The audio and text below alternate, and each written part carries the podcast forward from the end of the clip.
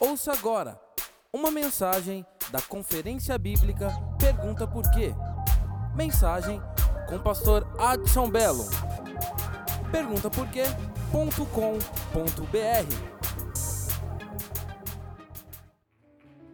Deixa eu te convidar a ler um texto. Eu tenho esse sermão. Eu queria muito pregar hoje sobre o pajem de Saul. Mas eu entendi que é uma necessidade atual, por isso essa conferência. Tem um sermão que eu ministro, eu amo ministrar esse sermão, e não tenho ele gravado ainda. Se tivesse, pregaria ele novamente hoje. Mas eu entendo a necessidade desse sermão para líderes hoje, para obreiros, irmãos e irmãs. Eu quero falar sobre cidades de refúgio. Josué capítulo 20, por favor. Pegue sua caneta, seu bloco, pegue sua Bíblia, abra. Eu vou fazer uma leitura primeiro extensa, do 1 ao 9. E eu queria que você redobrasse a atenção.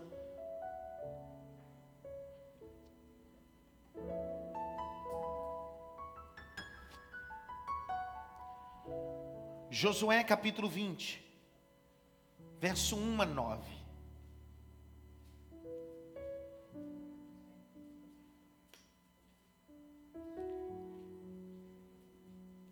Falou mais o Senhor a Josué, dizendo: Fala aos filhos de Israel, dizendo que apartai para vós as cidades de refúgio.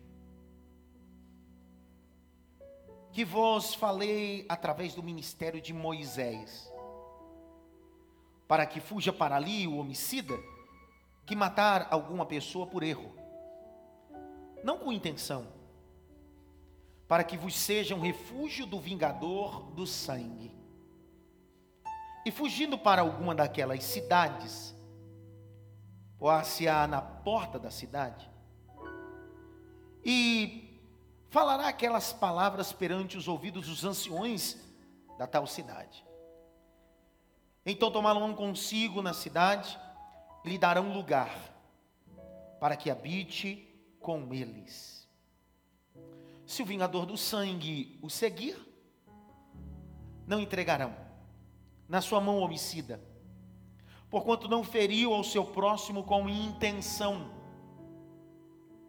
não aborrecia andantes, habitará na mesma cidade, até que se ponha a juízo perante a congregação, até que morra o sumo sacerdote que houver naqueles dias. Então o homicida voltará, virá à sua cidade, à sua casa, a cidade de onde fugiu. Então apartarão a Quedes, que é a primeira cidade de refúgio, que é na Galileia, na montanha de Naphtali. A Siquém, que é a segunda, na montanha de Efraim. A Kiriat Arba, esta é Hebron, na montanha de Judá, é a terceira cidade da além do Jordão, de Jericó para o oriente, a parte a Bezer, é a quarta cidade. No deserto da Campina, da tribo de Rubem. E a Ramote é a quinta cidade, em Gileade, da tribo de Gade. E a Golã, em Bazã, da tribo de Manassés. Esta é a sexta cidade. Essas são as cidades que foram designadas para todos os filhos de Israel para o estrangeiro, diga comigo, estrangeiro. Mais alto, estrangeiro. Que andasse entre eles para que se acolhesse a elas todas aqueles que ferisse alguma pessoa por erro, para que não morresse a mão dos vingadores ou do vingador do sangue, até que se pôr diante da congregação. Se você pode, curve sua cabeça. Pai, em nome de Jesus Cristo, o teu nome seja glória, majestade, o teu nome seja louvor. Nós estamos no segundo dia dessa conferência. Se o Senhor puder, e eu sei que o Senhor pode, se o Senhor achar misericórdia, eu sei que o Senhor tem, Se a tua graça se manifestar essa noite, eu sei que se manifesta. Acerta a nossa alma. Acerta o nosso coração. Nós somos alvos da graça. Alvos da palavra. E nós sabemos que a tua palavra tem poder em nome de Jesus.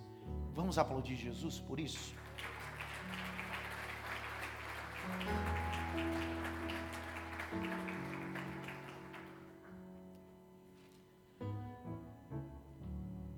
Josué é um personagem bíblico que nos dá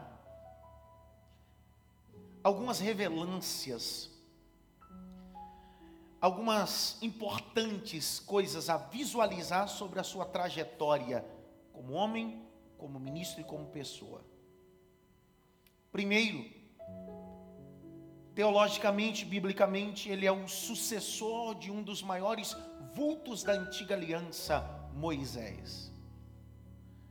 Conhecido Josué como seu fiel escudeiro, o homem que andava ao seu lado, conhecido também como general de guerra. Josué tem algumas características que nós precisamos imitar, visualizar, copiar. Primeiro que Josué é conhecido como um homem que espera a sua vez. Esperar a vez, às vezes, está inclinado com uma geração ansiosa. A ansiedade faz você tomar decisões precipitadas. A ansiedade é o mal do momento. Eu digo sempre que hoje uma das piores doenças que afeta a humanidade não são as doenças físicas, são as doenças psicossomáticas, doenças que estão ligadas com a alma.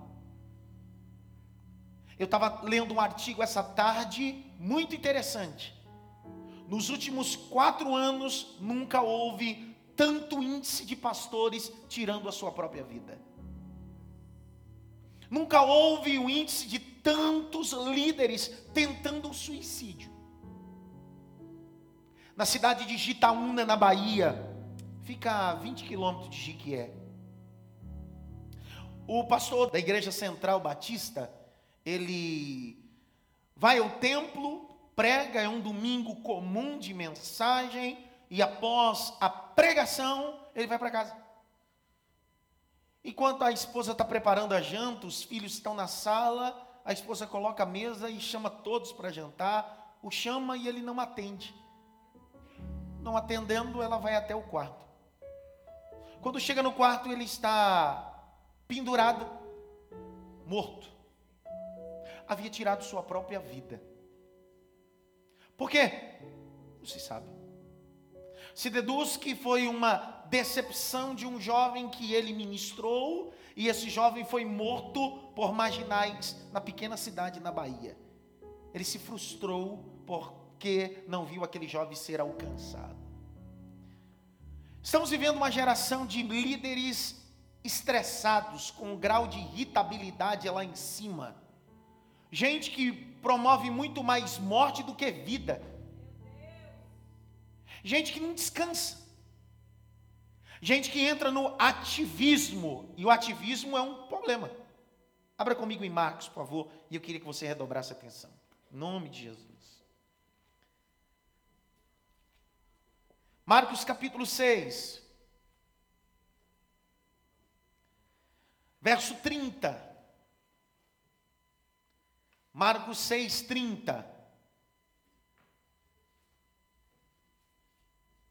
E os apóstolos, ajuntando-se a Jesus, contaram-lhe tudo, tanto o que tinham feito como o que tinha ensinado. E ele disse-lhes: Vinde a vós, aqui à parte a um lugar deserto. Repousai um pouco, porque havia muitos que iam e vinham e não tinham tempo nem para ativismo ministerial. A vida cristã não é feita só de pregação, de tocar, de cantar. A vida cristã é feita de descanso também. Eu sei que esse tipo de palavra no mundo pentecostal parece ser um absurdo. Você já viu um obreiro pentecostal falando sobre descanso para ele? Logo ele diz com a réplica a você: Meu descanso é no céu. Por isso que ele começa a cantar de qualquer jeito, prega de qualquer jeito, executa suas funções ministeriais de qualquer jeito, porque ele acredita que seu descanso só no céu. Mas eu preciso descansar, porque quando eu não descanso, eu rendo pouco. Se eu não descansar, eu não tenho qualidade física e nem mental. Não é só para pregar, é para ser mãe, para ser pai, para ser filho. Paulo vai dar alguns conselhos ao seu filho na fé, Timóteo dizendo bem assim: aquele que não governa bem a sua casa não pode cuidar das coisas do Senhor. Você pode ser ou ter vários dons. Na realidade, você pode ser o homem dons. Mas os maiores dons que Deus quer manifestar na sua vida não é em cima de um púlpito, é sentado à mesa com a família. Descanso. Descansar às vezes, às vezes não, sempre é muito bom. Toda igreja tradicional se preza que o seu líder, pelo menos uma vez por ano, tenha 30 dias de férias tirado em dois setores: 15 dias e 15 dias. Dá para imaginar um líder pentecostal tirando 30 dias de férias? Passa isso na sua cabeça? Passa ou não? Sim ou não? Pergunta por quê? Primeiro, porque nós pentecostais somos centralizadores. Nós temos uma leve sensação que sem nós a coisa não anda. Ninguém fala nada. Nós temos uma leve sensação que se eu não tiver, a coisa não anda. E aí eu começo a tomar posse daquilo que não é meu, porque a igreja deixa de ser de Deus e passa a ser minha. Por isso que ao longo ministerial a gente começa a dizer a minha igreja, o meu povo, as minhas ovelhas. Aonde na verdade a igreja é de Deus, as ovelhas são de Deus e eu só sou mordomo da obra de Deus. Não toque pelo menos em três, descansa.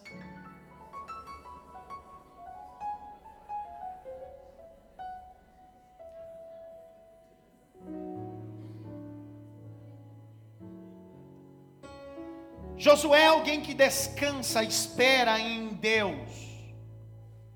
Eu me lembro de uma das expressões tão célebres, está no livro do Êxodo, quando Deus dá a Moisés as tábuas da lei, e vários contatos que Moisés tem com Deus, com a nuvem descendo, e ele tendo que entrar dentro da nuvem, conversar com Deus. E todas as vezes que Moisés subia a grande montanha Sinai, só quem podia subir era ele mas ninguém tinha autorização de subir. Mas o interessante é que Josué seguia Moisés até o limite, até onde ele podia. A Bíblia vai dizer em Êxodo em Deuteronômio que por diversas vezes Josué fica embaixo da montanha e Moisés sobe, enquanto o povo está no arraial. Quando você abre o livro do Êxodo, capítulo de número 24 e 25, até o 34, são 40 dias, Wagner, que Moisés fica dentro da nuvem, falando com Deus, e Josué lá embaixo, esperando. Josué me ensina, diga que eu não preciso puxar o tapete. Não preciso ser ansioso para que chegue a minha vez. Eu sei o meu nível eu sei qual é a minha hora, e eu sei que Deus vai estabelecer a sua vontade na minha vida. Ei, não dá para subir no Sinai quando Deus forjou em mim o caráter para subir. Não dá para entrar dentro da nuvem quando não chegou sua vez. Ao invés de se relacionar com a glória, você vai morrer fulminado.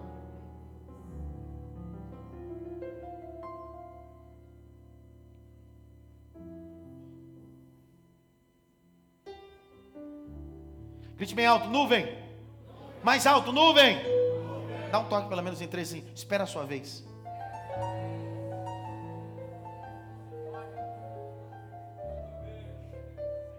Estou com vontade de falar uma coisa, mas eu não sei se eu posso falar. Primeiro está gravando, depois é, fica complicado depois. Cuidado. Eu não sei até que ponto isso hoje tem feito saúde para o corpo ministerial da igreja. Pergunta por quê? Porque eu sou de uma época que se aceitava Jesus, era discipulado, ia para o batismo, ia para a escola bíblica. Sabe, bem passa a gente pregava nas consagração que dava quatro, cinco pessoas, quando começava, o ciclo de oração, aquelas coisas, sabe? Hoje, o periquito aceita Jesus hoje. Periquito. O periquitinho aceita Jesus hoje. 30 dias depois ele já é conferencista internacional. Aonde você pregou? Ali na, na Ponte das Amizades. Outro dia eu fui pregar na vigília, o cara falou assim, já preguei em várias cidades em São Paulo. Disse, que cidade? Cidade de Quêmio, cidade aí, Cavalho, cidade de Robru. Quem estava nesse dia? O Antos estava, não? Lá em Guarnazes, lembra? Cidade de Quêmio, cidade...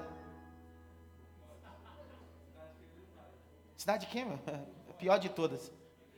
Ó, oh, hoje... As pessoas se intitulam. Outro dia eu peguei alguém e alguém disse assim: Eu sou pastor, ungido aonde? Ordenado aonde? Qualificado aonde? Preparado aonde? Foi seminário? Não, eu fui no monte. Deus tomou uma profetisa. Me jogou no meio da roda. Ele disse assim: Diz o Senhor: O óleo está descendo. Lávia. Sou pastor. Pastor, o senhor não acredita nisso? Eu acredito em tudo. O que você imaginar, eu acredito. Até que se você achar que não acredita, eu acredito. Aí ele ficou chateado comigo. Ele disse: Se eu quer dizer que eu não sou pastor, eu disse: Eu não disse isso. Você não deixa nem eu terminar de falar. Disse, o que, que o senhor acha disso? Eu disse: Eu me lembro que um dia um menino foi ungido a rei na casa do pai, mas no dia seguinte voltou para cuidar das ovelhas do pai. Você pode ser ungido, mas não quer dizer que chegou a sua vez ainda de ser pastor. Você pode ter recebido promessa, podem ter falado o teu nome, mas não quer dizer que ainda chegou o tempo de Deus na sua vida. Então, por favor, faz igual Josué. Espera o start de Deus. Espera o centro da vontade de Deus, cara.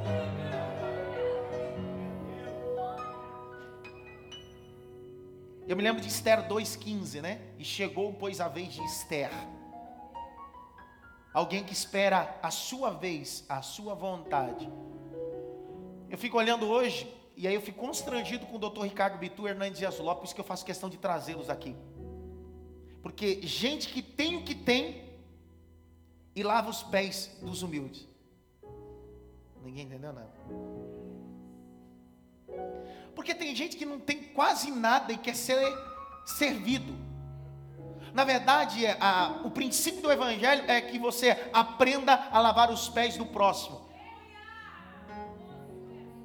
Ninguém entendeu nada.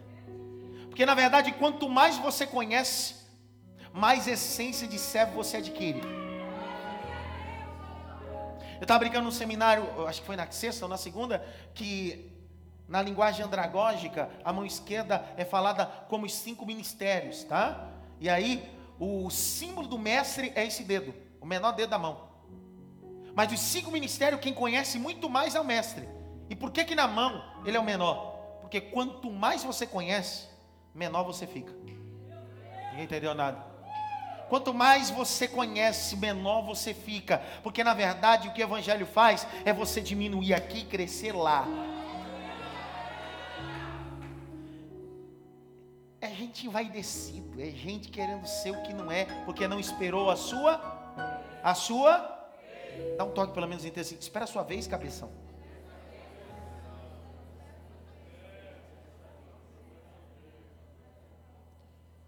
Sem contar aqueles que não esperam e aí acabam abrindo suas próprias igrejas. Vou falar, estou com força agora. Algumas pessoas têm a unção de Abissalão, filho de Davi.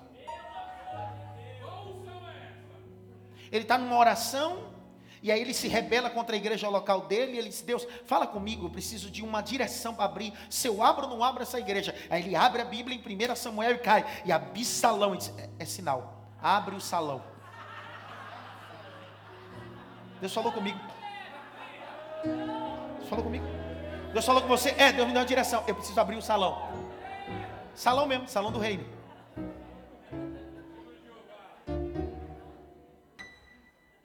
Nem todo mundo que profetiza é pastor. Nem todo mundo que evangeliza é pastor. Ministério pastoral é vocação. Não é porque você cuida de alguém que você tem a vocação pastoral. Não é porque você prega que você tem vocação pastoral. Por isso que eu amo a Bíblia Sagrada. Cada um fique na vocação que foi chamado. E eu termino a introdução.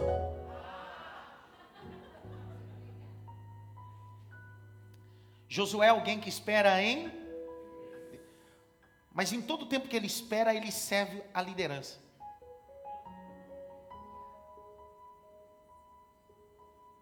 Quando você abre o texto em Timóteo, diz que era costume quando um viajante chegava na casa, era o um sinal de hospitalidade. Pegar uma bacia e lavar os pés. O Didaquê vai dar uma informação. O Didaquê é o livro base da igreja primitiva. Que um apóstolo poderia ficar no máximo dois entre três dias e depois sair da casa. E quando ele chegava na casa de outra pessoa, havia uma bacia aonde a pessoa que o recebia como sinal de hospitalidade lavava os pés.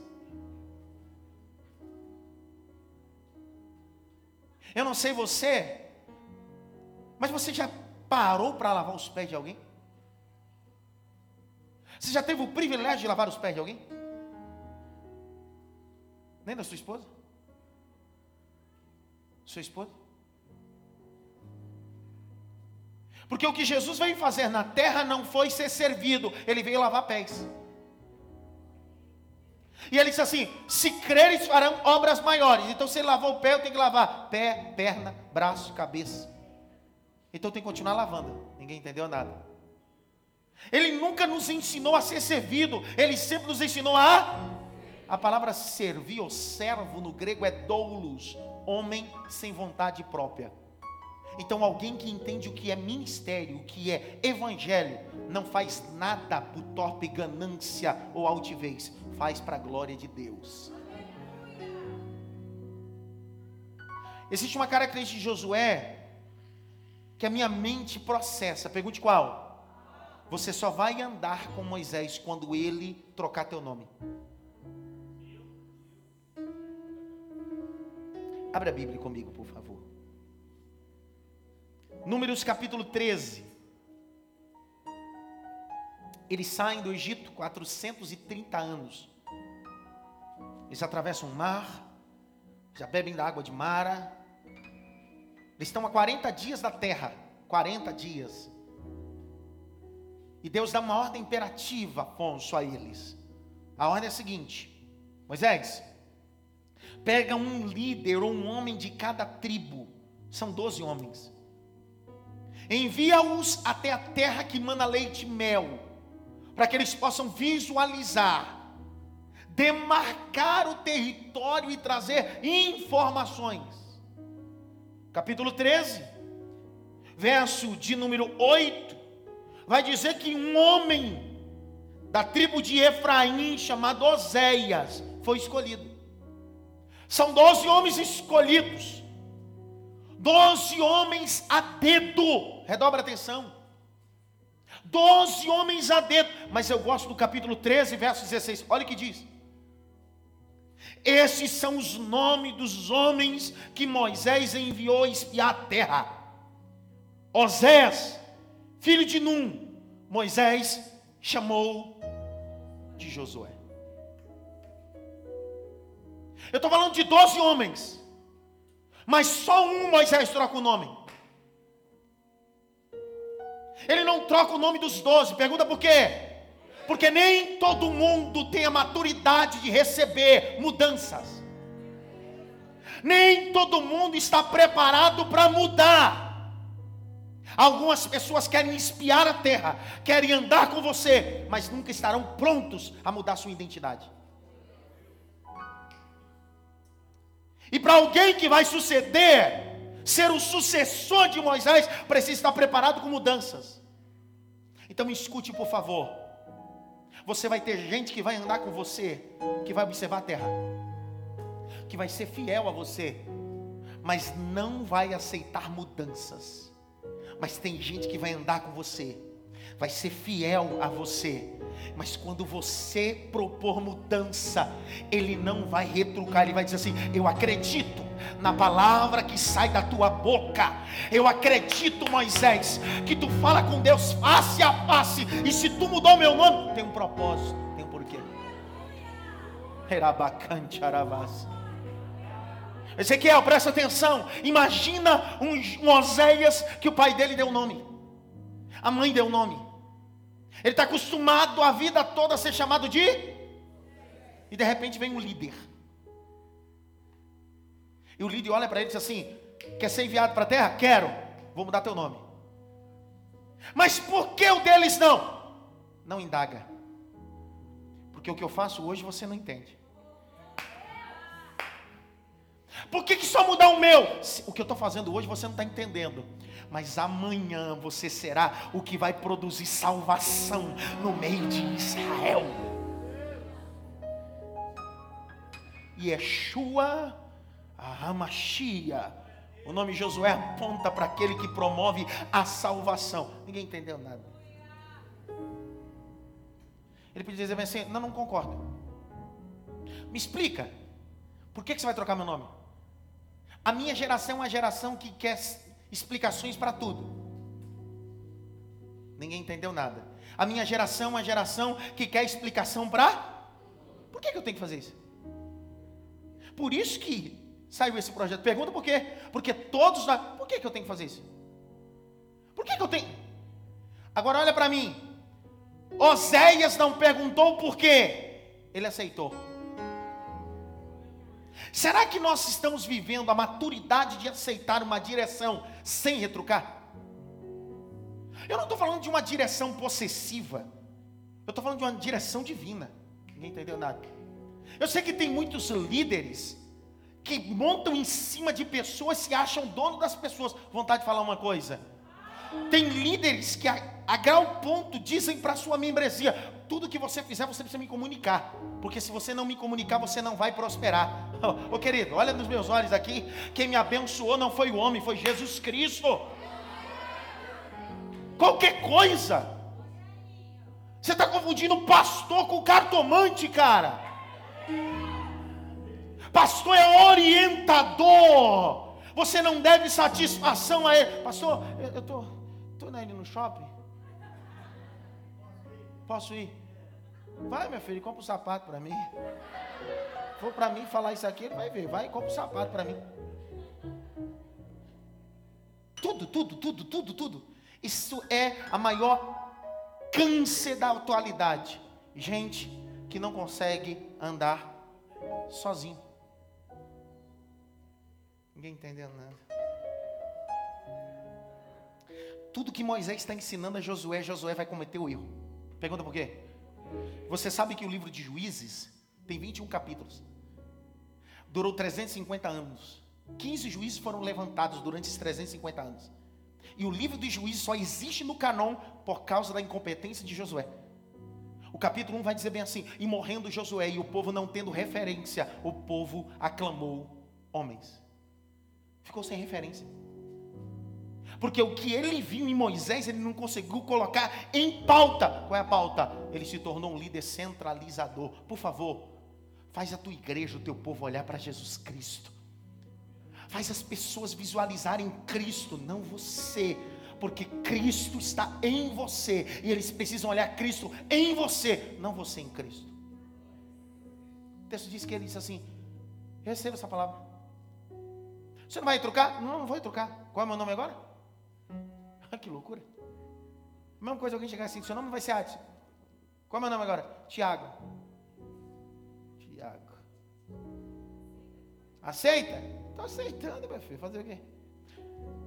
Posso fazer uma pergunta para você? Será que o que você está fazendo está no centro da vontade de Deus? Ou você está preparado para mudar? Porque você às vezes acha que é um belo pregador, mas Deus está dizendo, não é Oséias, é Josué. Às vezes você está encaminhando para um projeto, Deus está dizendo, não, não, não, não é Oséias, é Josué. Não, mas é, eu fui criado assim, eu já vi um monte de gente falar, não, não, peraí. Um monte de gente é uma coisa, Eu sou aquele que posso mudar a tua história. O que eu faço hoje você não entende. Amanhã você entenderá. Levante sua mão assim, por favor. Bata pelo menos em três mãos, diga para ele assim: é tempo de mudança.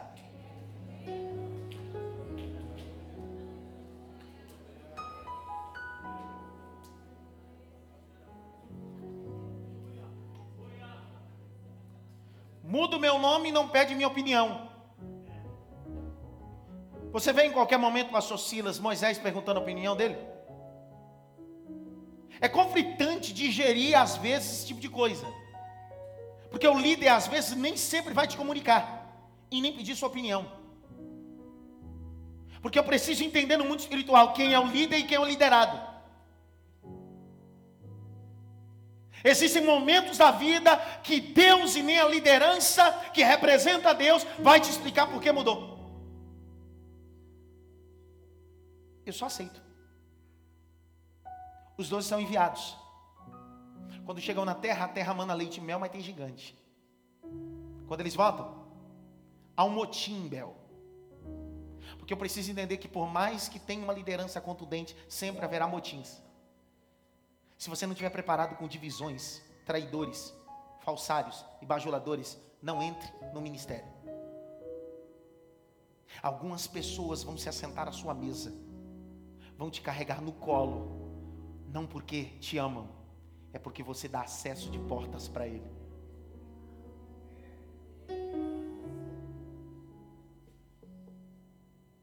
E o que fazer? Continue a aproveitar as portas que se abrem por causa de você. Mas uma hora a porta deixa de se abrir. E só quem entra é aquele que tem a vocação em Deus e a honra de Deus. Deus diz que é um tumulto. Os dez estão dizendo assim: a terra mana leite e mel, tá tudo top lá, mas só que tem gigante, não dá. O problema é que a gente espera no ministério e na vida cristã só leite e mel. A gente não quer gigante.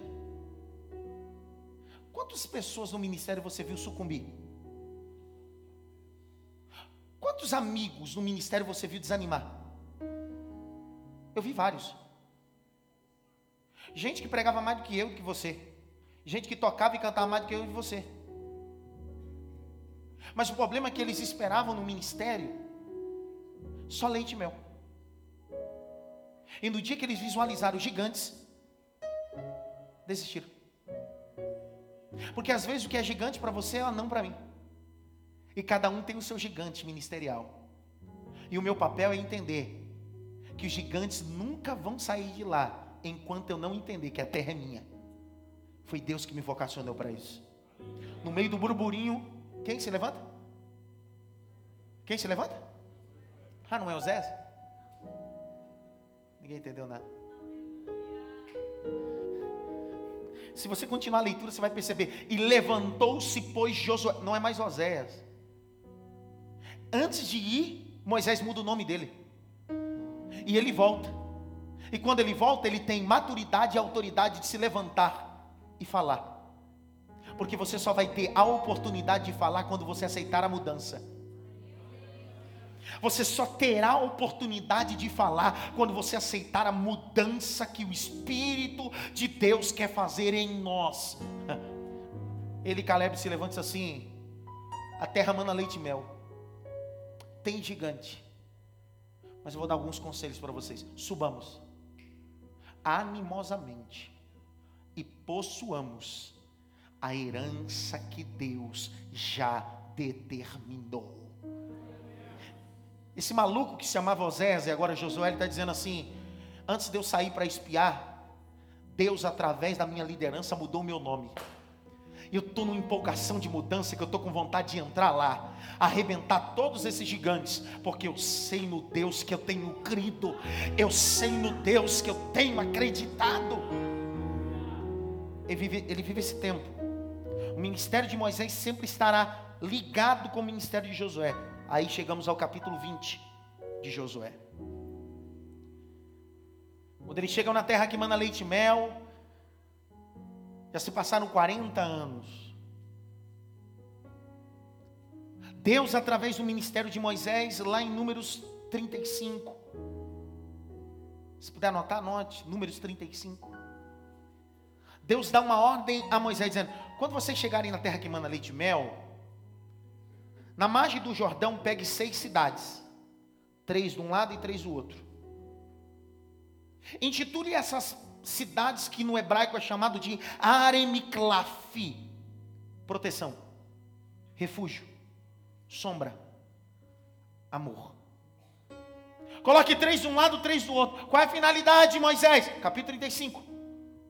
Se alguém matar, alguém sem intenção, se o crime for culposo, não doloso, ele terá privilégios de refúgio. A terminologia jurídica aponta dois princípios: um crime culposo é sem intenção de matar, doloso com intenção. Então Deus está abrindo um precedente na lei que não existia. Porque segundo Gênesis capítulo 9 diz, é olho por olho, dente por dente. Matou, morreu. Mas de repente Deus manifesta o seu dedo da graça na lei, dizendo: agora eu não vou julgar ação, eu vou julgar intenção. Como assim? É, porque enquanto vocês estão no deserto, é lei. Mas quando chegar o tempo, é tipologia, quando chegar o tempo da terra que mana leite meu, é graça. Eu não vou julgar a sua ação, é a intenção do seu coração. Por isso que quando Jesus diz em Mateus, bem profetizou Isaías ao vosso respeito, que vocês me adorariam com os vossos lábios, mas o vosso coração estaria distante de mim. Deus estava dizendo: Eu não quero ação, eu quero intenção. Porque eu posso ter uma ação bonita, mas a intenção é medíocre. O que fez Lúcifer ser retirado do jardim do céu não foi ação, foi intenção. Quando você lê em Ezequiel 28, em Isaías capítulo 14, o texto está escrito assim, ó. E ele dizia no céu, ah, coração. Mas a lei não julga coração. A lei julga intenção. Ação, perdão. E a graça julga intenção. Deus está dizendo: o Lúcifer foi tirado da minha presença. Não era porque ele não tocava, porque os tambores estavam nele, os pífaros. Não é porque ele não servia, porque ele servia muito bem. O problema é que ele fazia, mas o coração dele estava sujo. Fazia para receber aplauso, para receber honra. E o problema é que a minha geração anda fazendo, mas Deus conhece a intenção do meu coração. Você pode continuar fazendo, pode enganar A, B, C, D, mas ninguém engana o Espírito Santo de Deus. Ele conhece o meu coração. Conhece o que eu quero, como realiza, qual é o propósito. Diz comigo assim, Espírito Santo, som do meu coração. Mais alto, Espírito Santo, som do meu coração. Quando você prega, prega por quê? Quando você canta, canta por quê? Quando você toca, toca por quê? Quando é lhe dado algo a realizar, você faz por quê?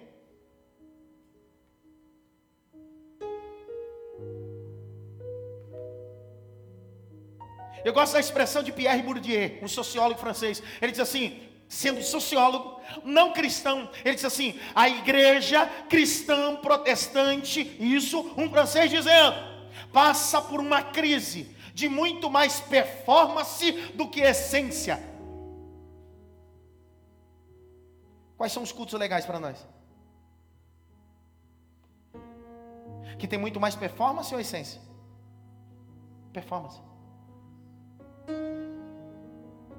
Pastor, senhor está dizendo que é ruim interpretar, é, é ruim ter uma, uma linha teatral.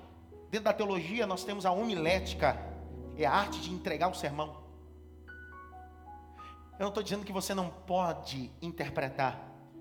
Eu estou dizendo que às vezes nós somos literalmente atores em tudo. Interpretar aqui é fácil. O difícil é depois daqui. Quem somos após duas horas de culto? Quem somos depois da igreja? Porque aqui nós somos os caras, as mulheres de Deus, os vasos do replepleu do cana súbria. Mas depois disso aqui. Quem somos nós para os nossos filhos? Para a nossa esposa. Aqui somos aplaudidos, em casa somos vaiados. Se você está entendendo o que eu quero dizer. Deus não quer tratar aqui, Deus quer tratar aqui. Deus não quer mover aqui, Deus quer mover aqui.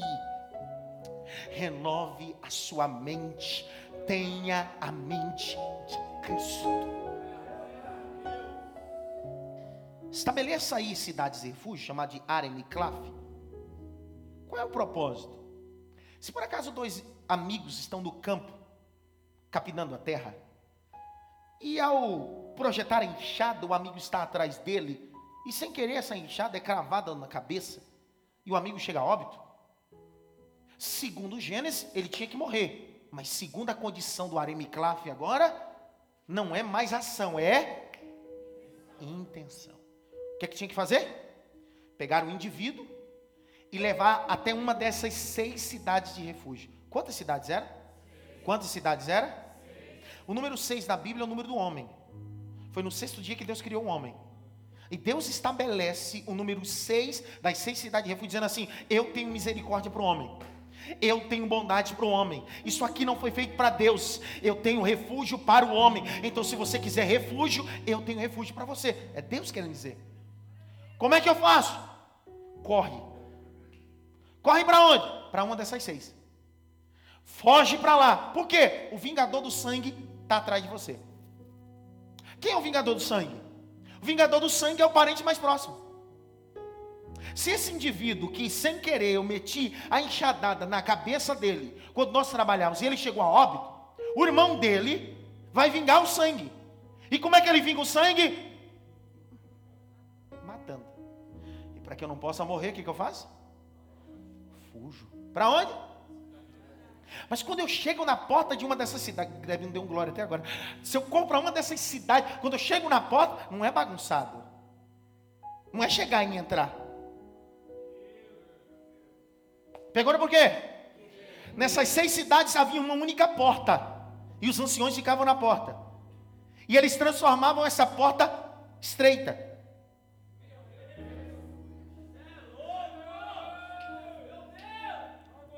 Porque os anciões ficavam tudo na porta e o indivíduo vinha correndo. E claro, ele estava fugindo de quem? Do vingador do sangue. Mas ele não pode entrar porque a porta é.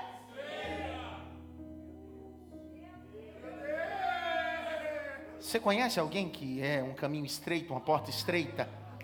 Ele pode ser o seu aremiclave, sua cidade de refúgio, mas não é bagunçado. A porta e o caminho continuam sendo estreito. Aí o indivíduo vinha, Leila, e dizia bem assim: Posso entrar? Não é assim, não, filha. Nem entrar, você é bagunçado. Conta a história. Não, não, o vingador não vai te matar. Depende da sua história. Conta. Aí o vingador do sangue aproximava-se. E ali na porta, segundo o que dá em Neemias, a porta servia para juízo. A porta servia para juízo. Então os anciões ficavam na porta, ouviam uma história do camarada, e aí perguntava para o vingador do sangue: era amigo? Era amigo. Mas ele matou. Segundo a lei, é olho por olho, dente por dente. É o código de Hammurabi, código italiano. Tem que morrer. Mas Deus, através de Moisés, estabeleceu seis cidades de refúgio. E ele disse: aquele que matar sem intenção terá o direito. E aí os anciões dizem assim: tem direito. Tem direito? Tem direito. Tem direito? Tem direito. Quem sabe no meio do concílio alguém diz: não, tem direito, não dá para ele matar. Não, não, tem direito. Tem direito o que fazer? Põe ele para dentro. Aí o indivíduo que estava condenado à morte, agora tem o direito de ficar dentro da cidade de refúgio. E em todo momento que ele está dentro da cidade de refúgio, o vingador do sangue não entra, o vingador do sangue não toca nele.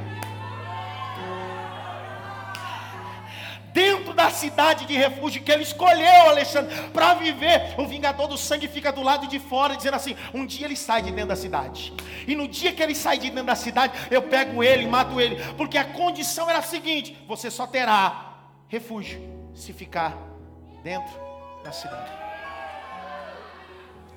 Ninguém entendeu nada.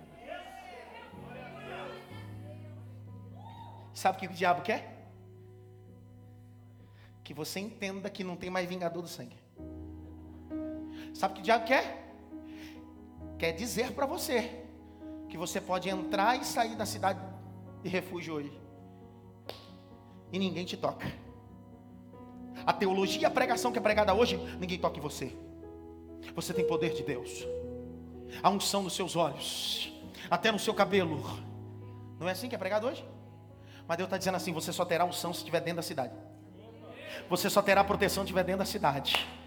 Você só terá refúgio se estiver dentro da cidade. Se você sair de dentro da cidade, você será morto. Filhos dentro da cidade de refúgio. Casamento dentro da cidade de refúgio. Ministério dentro da cidade de refúgio. Porque se eu sair de dentro da cidade de refúgio, eu viro alvo do vingador do sangue. E quem é o vingador do sangue? Quem? É o diabo. É o diabo. É o diabo. Olha para mim. Todas as vezes que você sai do lugar onde Deus te colocou, você se torna alvo do vingador do sangue.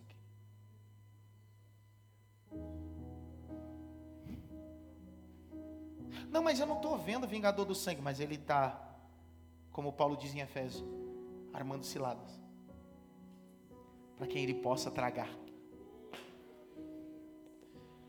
E todas as vezes que você sai de dentro da cidade de refúgio, os anciões ficam na porta. Volta. Volta. Não. O vingador do sangue não está mais aí, não. Agora eu posso ir e voltar a hora que eu quiser. Eu posso cantar na igreja e cantar no mundo. Eu posso pregar na igreja e me prostituir, adulterar, não tem nada a ver. Cuidado que o que o vingador do sangue quer é isso. Que você pense que ele não está mais lá. Para chegar a um ponto que um dia você saia da cidade de refúgio e demore voltar, porque saiu tão distante que no meio do caminho ele te pegue, ele te mate e nunca mais você consiga entrar na cidade de refúgio. Mas nesse segundo dia dessa conferência bíblica, eu vim dar um grito a muita gente aqui. Não saia de dentro da cidade de refúgio. Eu vou continuar falando. Não saia de dentro da cidade de refúgio. Você tem um lugar escondido em Deus. Deus não está julgando a ação, Deus está julgando, não? Sei se vocês vão aguentar, não. Um dia, pegaram uma mulher.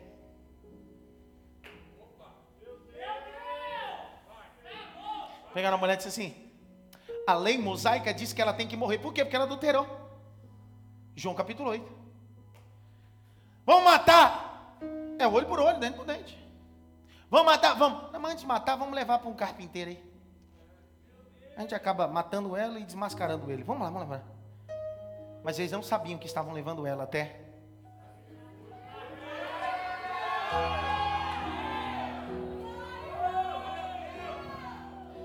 Mas a grande vantagem é que ele é a sétima cidade.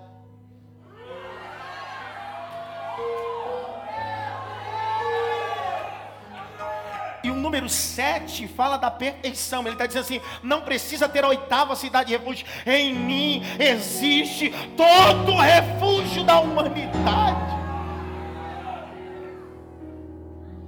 O que ele faz? Está todo mundo com a pedra na mão.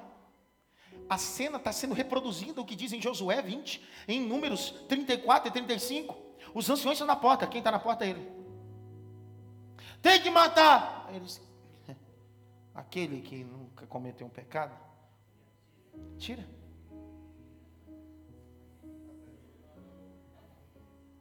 Aí o texto diz: E deixaram, pois, suas pedras. E ficou só ele e ela. A vida te empurrou para um lugar que não é para te matar, é para te dar refúgio. As circunstâncias e até o erro que você cometeu queria te levar até a morte, mas Deus abriu a cidade de refúgio e disse: entra, porque esse é o meu filho amado, cidade de refúgio. Põe a mão no ombro de pelo menos duas pessoas, aperte assim: cidade de refúgio para você.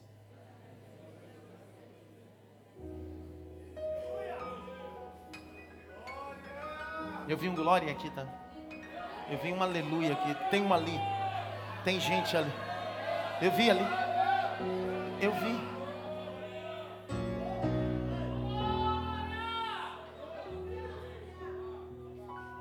Aí o vingador do sangue fica onde? Ele entra? Olha para mim dos meus olhos. É uma mensagem simples. Quer arroz e feijão?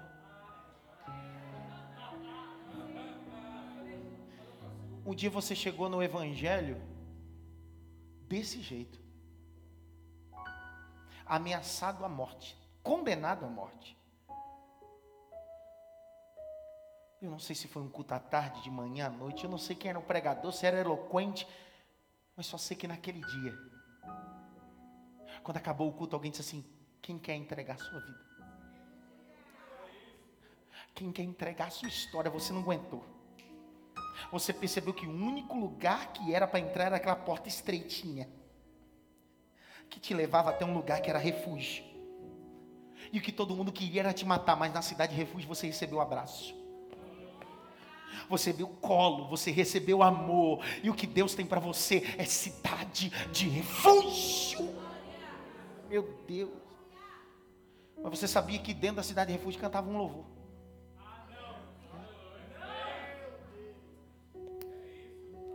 Próximo ano eu falo desse louvor aqui. Não, o próximo ano, a gente vai. Você sabia. Você, é, você sabia que quando o indivíduo entrava, se cantava uma canção dentro da cidade de refúgio? Olha. Vê como é que é? Prova, tem que provar. Você sabe que o livro de Salmos não é lido, né? É cântico. Mas como a gente não consegue cantar bem, a gente lê. Mas é um capítulo voltado para a cidade de refúgio. Que até hoje você leu e achou que era outra coisa. Mas a partir de hoje você vai entender que o propósito do salmo, desse salmo que eu vou ler, está ligado com o ministério de Moisés e o ministério de Josué ligado à cidade de refúgio. Que quando o indivíduo recebia refúgio, a cidade se reunia e começava a cantar. Salmos 91.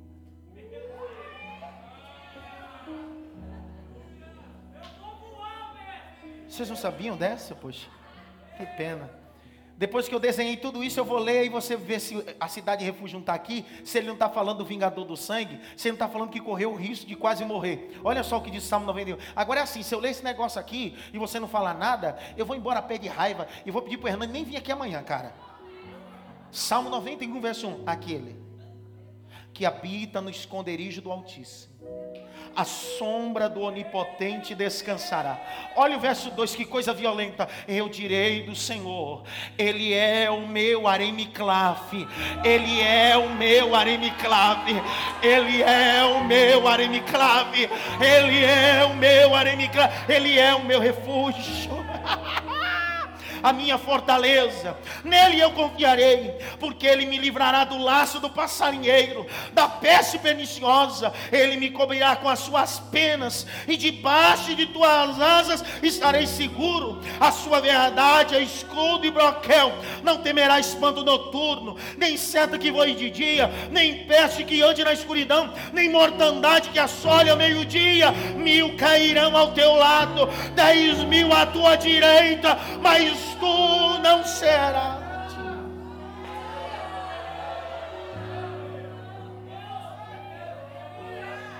Levanta as tuas mãos, rapaz. Levanta essas duas mãos aí. Fecha os dois olhos. Porque Jesus veio para te conduzir. Alabante. Derimixaragai. Naramancheviasai. Deus te guarda dentro da cidade de Efraim.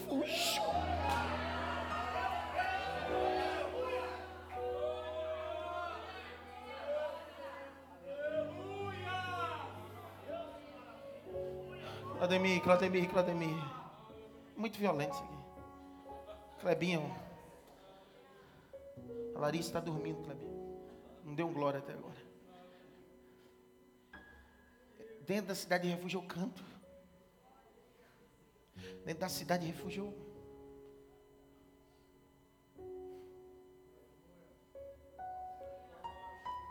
Mas você leu comigo, não fui eu. Eu não inventei está escrito. No capítulo 35 de Números, no capítulo 20 de Josué, diz que no dia que o sumo sacerdote morresse, eu podia voltar para a minha cidade. Está tá escrito assim ou não? Então ele ficará dentro da cidade de refúgio até que um dia o meu sumo sacerdote morra e eu possa voltar à minha cidade natal. À minha cidade natal. Pastor, eu não entendi nada. O senhor está compreendendo? Vou te explicar. Um dia o meu sumo sacerdote Jesus Cristo morreu na cruz e ele me deu direito a voltar à minha cidade, a Nova Jerusalém. Eu tenho direito, cara. Mas olha que loucura. Eu sei que você vai pegar isso aqui, não, cara. A cerimônia de Números e de Josué 20 dizia bem assim que no dia que o sumo sacerdote morresse, esse indivíduo que foi recebido na cidade de refúgio tinha o direito de voltar à cidade natal. Mas durante sete dias ele era acompanhado por dois anciões. Pegou não? Pegou, bispo? Pergunta por quê? Porque o vingador do sangue ainda estava lá. Os parentes ainda estavam lá. E os parentes, por acaso, queriam dizer assim: Eu vou matar. Não posso. Por quê? Porque tem dois anciões. E os anciões têm uma cédula.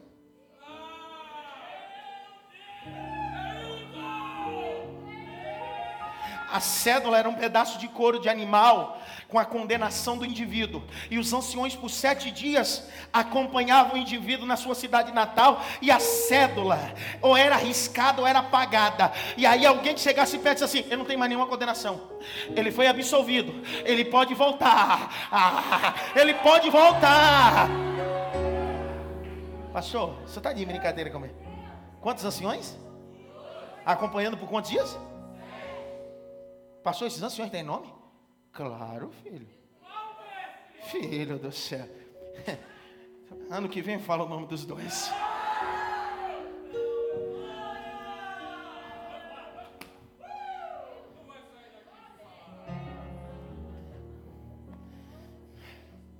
Aprendi com o Jô Soares colocar o lenço.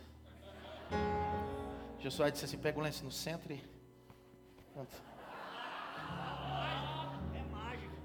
Que é mágica.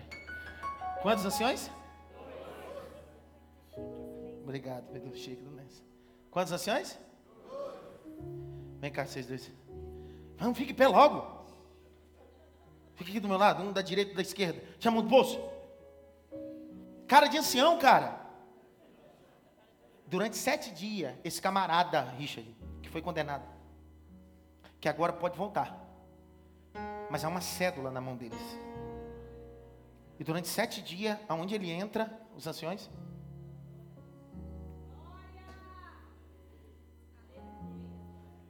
Ele entra em casa, os dois anciões? Ele vai na padaria, os anciões? Cadê os anciões? Pelo amor de Deus, perderam no meio do caminho. Qualquer lugar que o cara vai transitar, os anciões? Mas esses anciões têm nome. Ah, não sei se vai.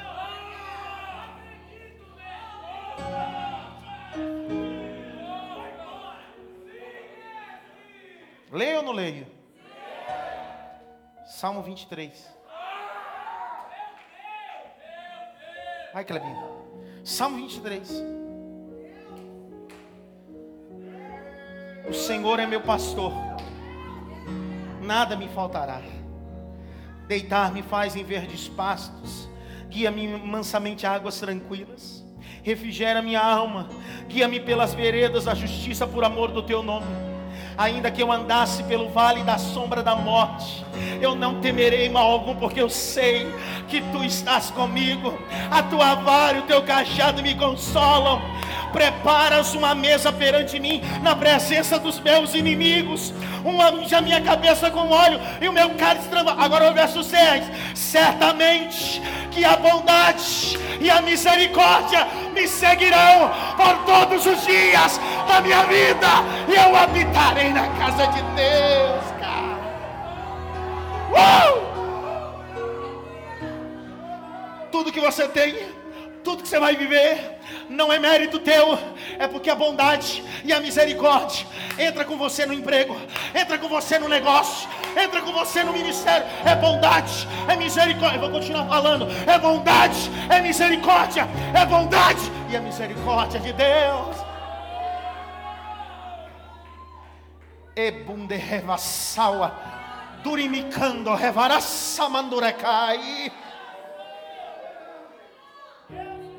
Eu bati o carro. Não morri por quê? Só estava eu no carro, não estava eu só. A bondade. E a misericórdia estava lá. Eu fui assaltado. Tomei um tiro. Não morri. Por quê? Porque o médico era bom? Não. Porque a bondade. E a misericórdia. Me traíram. Por que, que você... A bondade. E a misericórdia me abandonaram. Por que, que você. A bondade e a misericórdia de Deus. Eu estou liberando essa palavra sobre a sua vida. A bondade e a misericórdia te seguirão. Levante a mão direita, mata pelo menos em três pontos assim: bondade e misericórdia.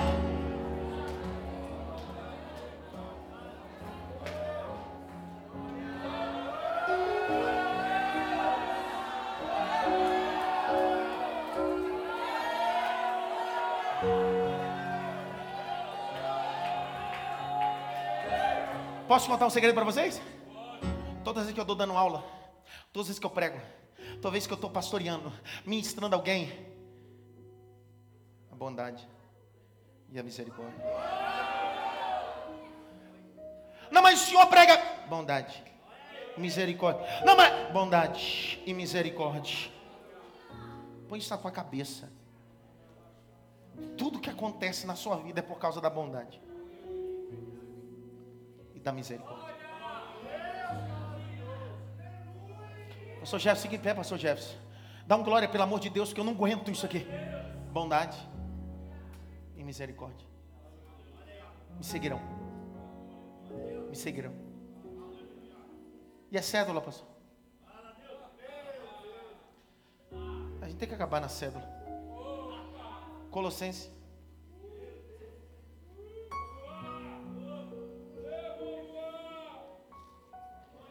Colossenses. Capítulo 2. Verso 14. Havendo riscado a cédula que era contra nós, nas suas ordenanças, a qual de alguma maneira nos era contrária ele atirou do meio de nós. Ele cravou. Ele pregou. Na cruz do Calvário, deixando bem claro: ele pode voltar para a cidade dele, ele pode voltar para a casa dele. Então, o que você está vivendo hoje aqui é sua cidade de refúgio um dia. A trombeta tocará e ele descerá com mararido e voz de arcanjo e os que morreram primeiro ressuscitarão, os que morreram ressuscitarão primeiro, e nós que estamos vivos teremos os nossos corpos transformados e seremos, ah, como seremos arrebatados. E nos encontraremos com Ele nos ares. E entraremos na Cidade Santa, na Nova Jerusalém, e por isso que Ele disse: Na casa de meu Pai há muitas moradas. Você não é daqui, você é de lá. Pega na mão do seu obreiro, pega na mão dele. Fecha os olhos. Kalagawa. E. Fecha os teus olhos. É noite de renovo espiritual. É noite de renovo espiritual. O obreiro, o pastor, o aluno, o crente, o membro. Deus te trouxe nesse segundo dia para te dizer: Eu estou te levando à cidade de refúgio. Recebo o que eu estou recebendo, sinto o que eu estou sentindo, recebo o que eu estou recebendo, sinto que eu estou sentindo. Renovo de Deus, graça de Deus, presença de Deus, unção de Deus. Deus está renovando o teu ministério, Deus está renovando a tua família. Deus, alabarash, olha lá, meu Deus, oh aleluia, oh aleluia. Essa vontade de chorar é a casa de Deus, essa vontade de falar em línguas é a casa de Deus, é o areme clave de Deus. Oh, vai ficando em pé, vai ficando em pé, segurado na mão.